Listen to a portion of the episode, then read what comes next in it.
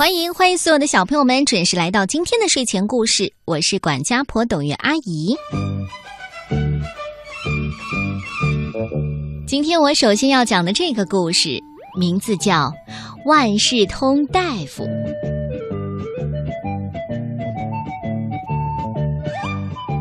从前呐，有一个穷苦的农夫叫螃蟹，他想当一名大夫。就听从一位江湖医生的指导，简单的买了一本卷首画着公鸡的入门书和一些药品，然后在一块招牌上写上：“我是万事通大夫。”这就算是开张了。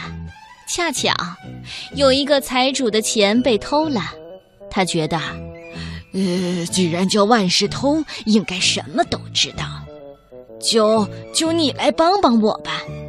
财主邀请万事通和他老婆吃晚餐。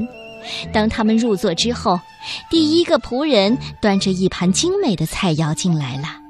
农夫用胳膊肘推了他老婆一下：“呃，老婆，这是第一个。”万事通向老婆介绍：“这是第一个上来的菜。”但是这个仆人一听，吓得跑了出去，对同伙说。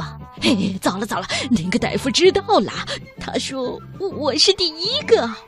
原来啊，这些仆人们就是贼。第二个贼听了，哆哆嗦嗦的端着菜进来了。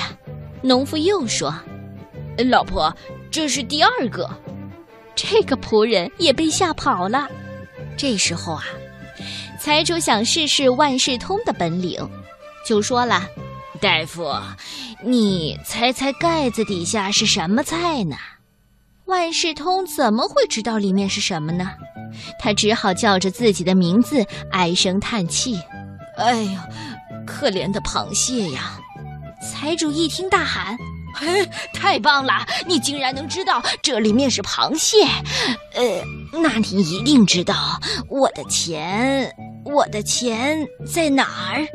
仆人们一看情况不妙，如果他们被揭穿，就会被处死，所以呀，他们悄悄地将万事通叫了出去，对他坦白说：“呃，这样，呃，钱呢，呃，是我们偷的，我们偷的。